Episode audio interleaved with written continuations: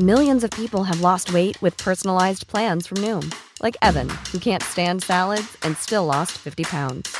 Salads, generally, for most people, are the easy button, right? For me, that wasn't an option. I never really was a salad guy. That's just not who I am. But Noom worked for me. Get your personalized plan today at Noom.com. Real Noom user compensated to provide their story. In four weeks, the typical Noom user can expect to lose one to two pounds per week. Individual results may vary. Escuchas. Escuchas. Escuchas un podcast de Dixo. Escuchas Fuera de la Caja con Macario Esquetino.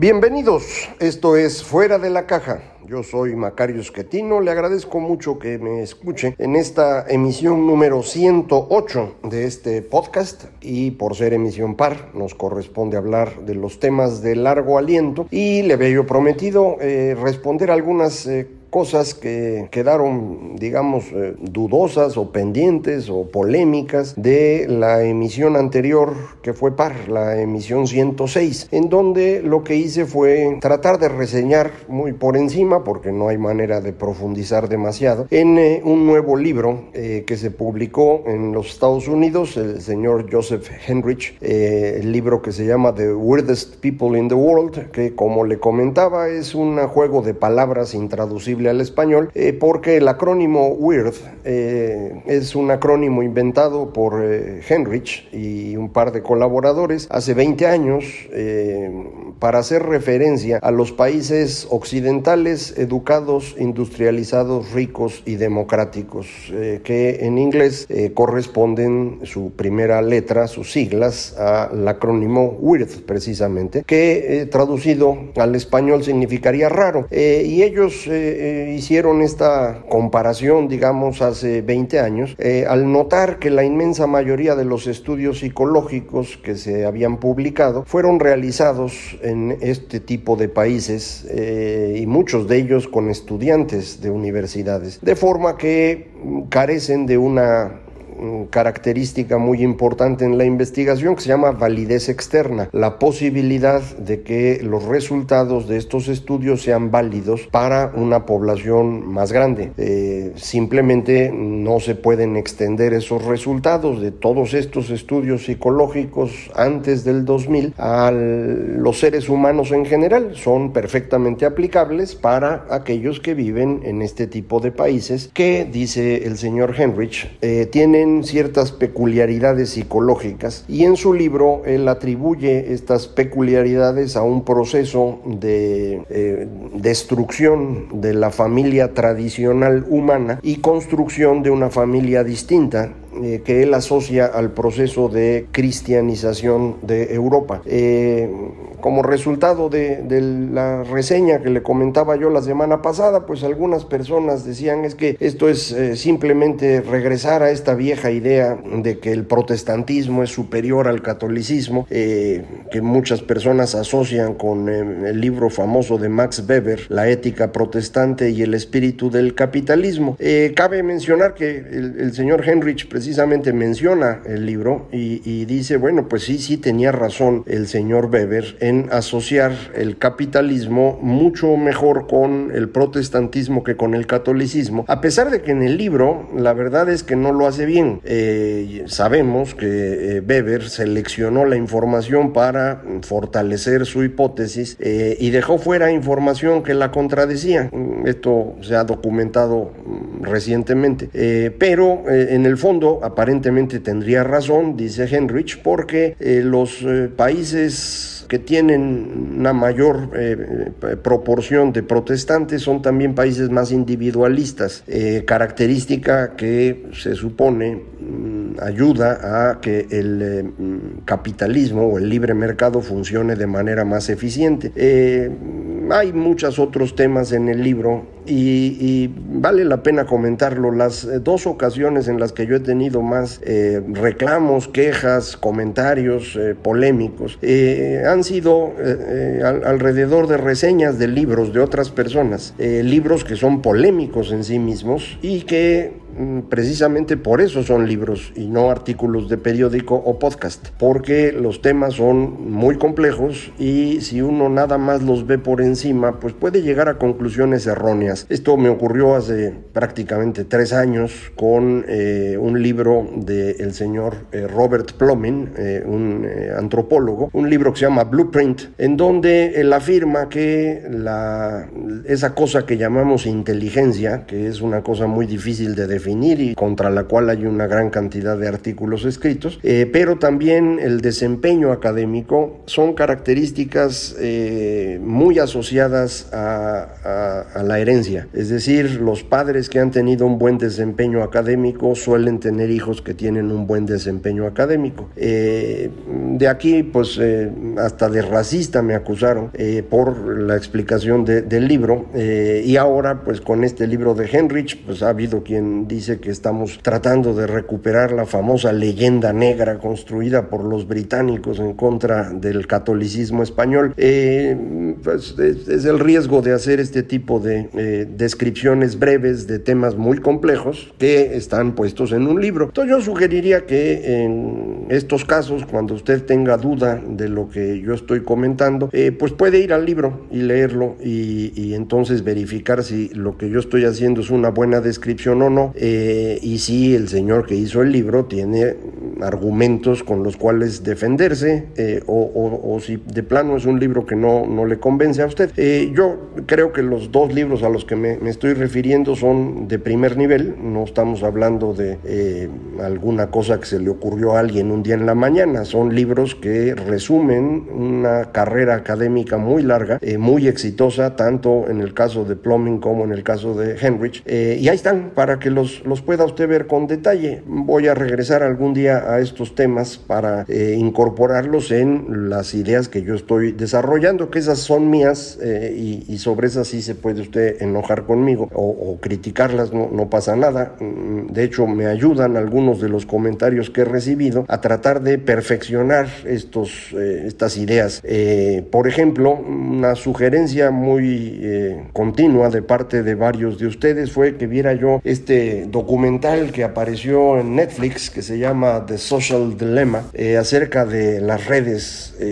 un documental en el cual se afirma pues que las redes sociales tienen varios problemas. Tres que identifico en el, en el eh, documental asociados a las personas, eh, apelan a las emociones de las personas, las redes sociales, y por eso eh, son tan importantes para, para muchos, son adictivas y generan un daño psicológico. Esto es lo que nos dicen en el documental. Y también hay tres fenómenos sociales relacionados a las redes que se comentan ahí, que el usuario no tiene mucha capacidad de distinguir lo que ve, que se utiliza políticamente y que pues por ser un negocio eh, procapitalista pues eh, lo que están haciendo es obtener ganancias a costa de lo que sea, incluso de los daños que estamos comentando. Eh, a mí me pareció este documental bastante malo porque hace exactamente lo mismo de lo que critica a las redes. Es un documental construido para apelar a las emociones de quien lo ve y para ello construyen un par de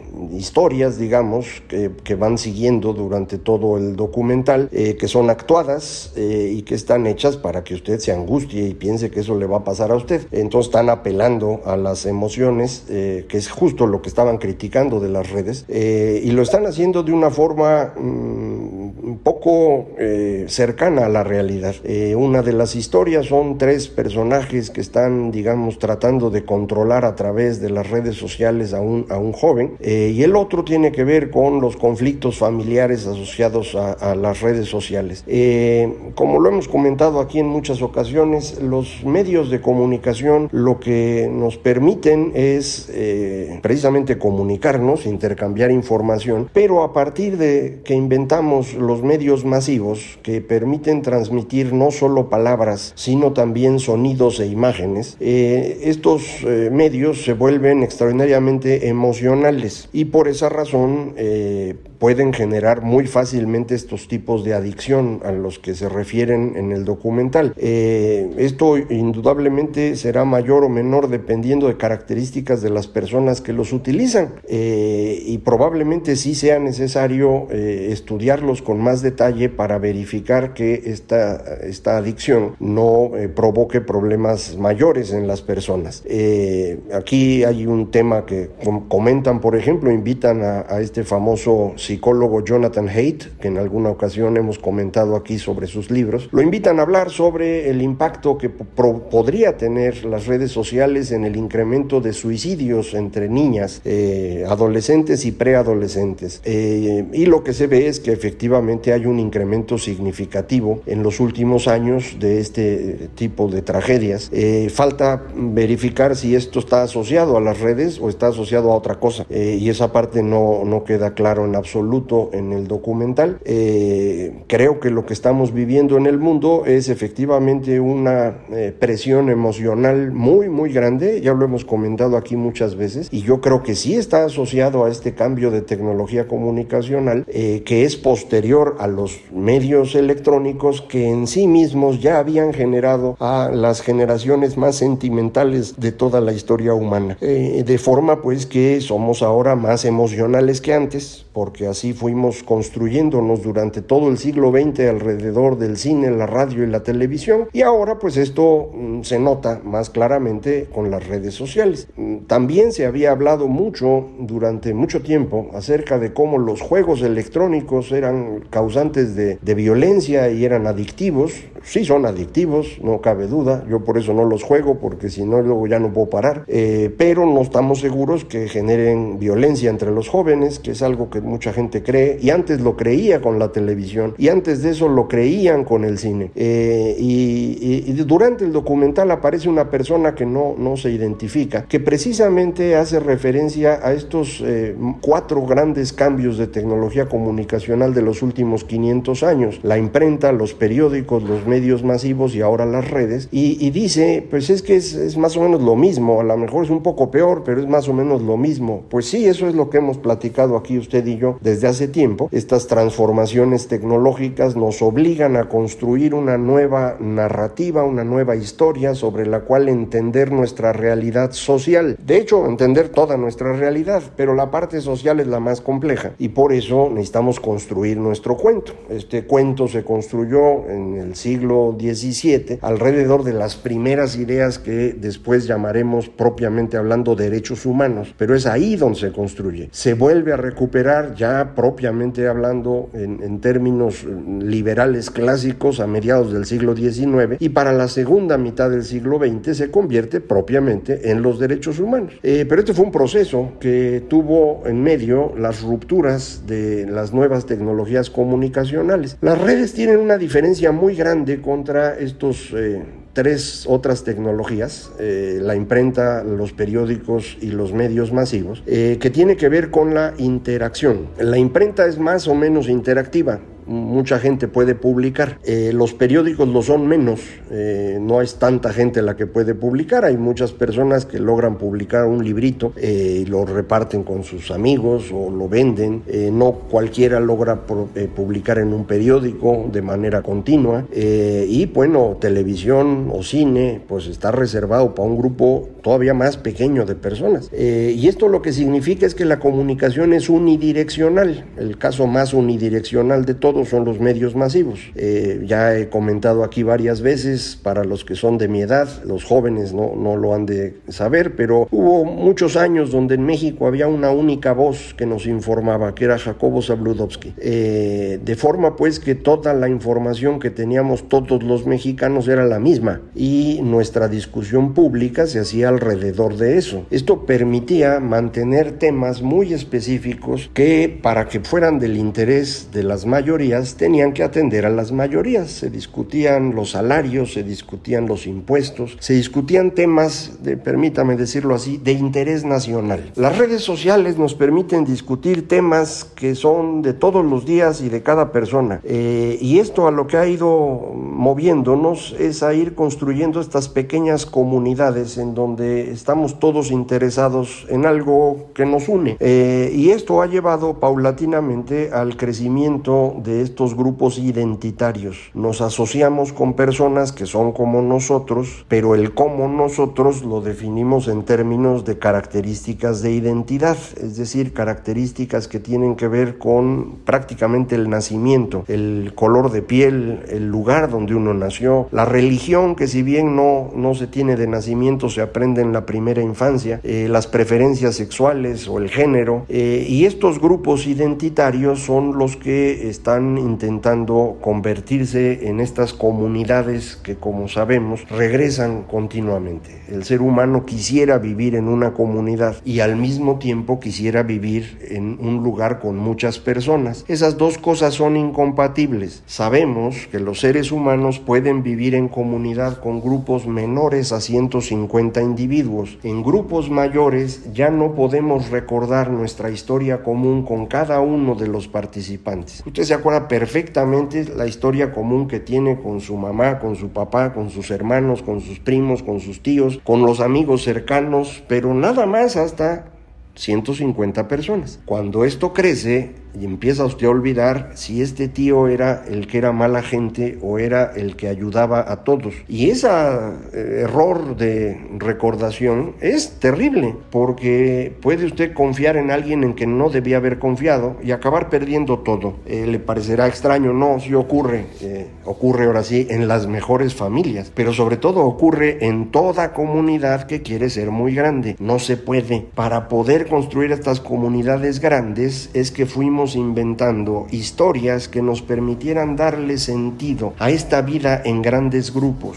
Así inventamos la adoración a los antepasados, los dioses locales, los dioses universales y eventualmente inventamos esta extraña idea del pueblo y el contrato social que es en la que nos hemos movido los últimos 500 años. Pero esta idea resulta ser extraordinariamente frágil frente a los cambios comunicacionales que además han sido más acelerados. Y eso es lo que nos lleva a este estado de angustia en el que estamos hoy. De manera pues que eh, el documental me parece que no nos ayuda a entender nada, sí nos ayuda a ver eh, un conflicto entre eh, Netflix, Facebook, Twitter y Google, que son los tres que menciona.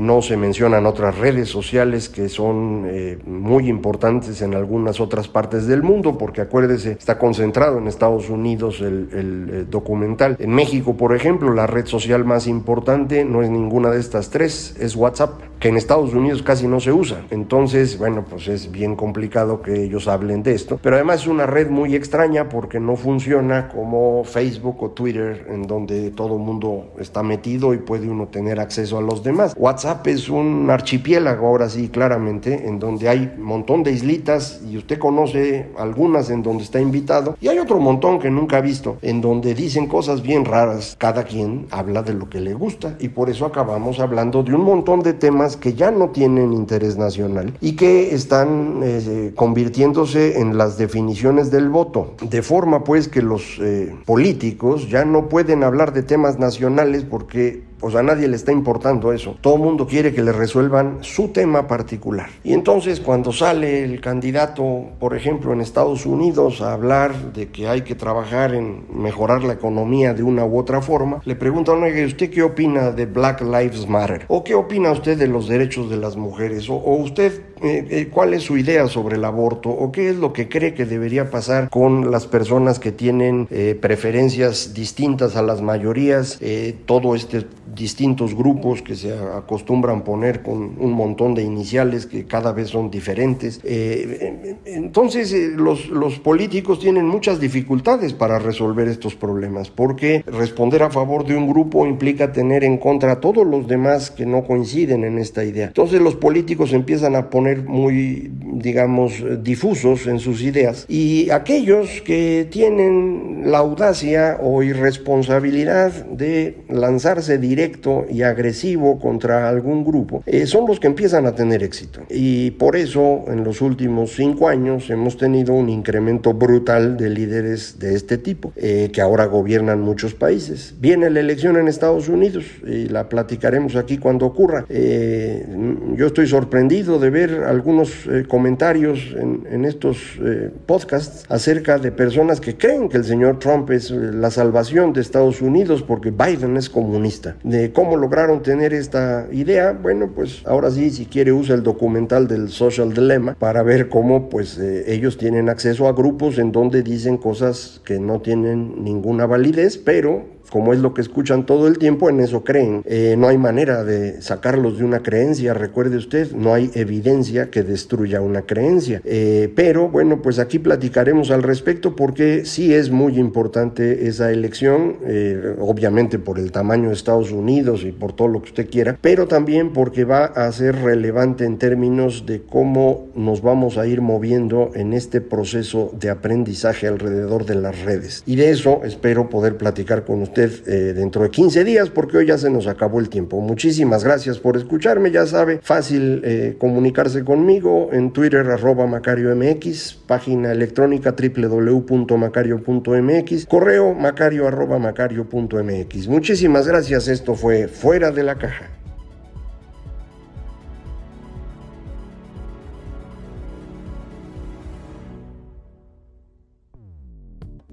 Dixo presentó De la caja con Macario Esquetino.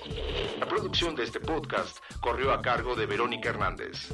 Coordinación de producción, Verónica Hernández. Dirección General, Dani Sadia.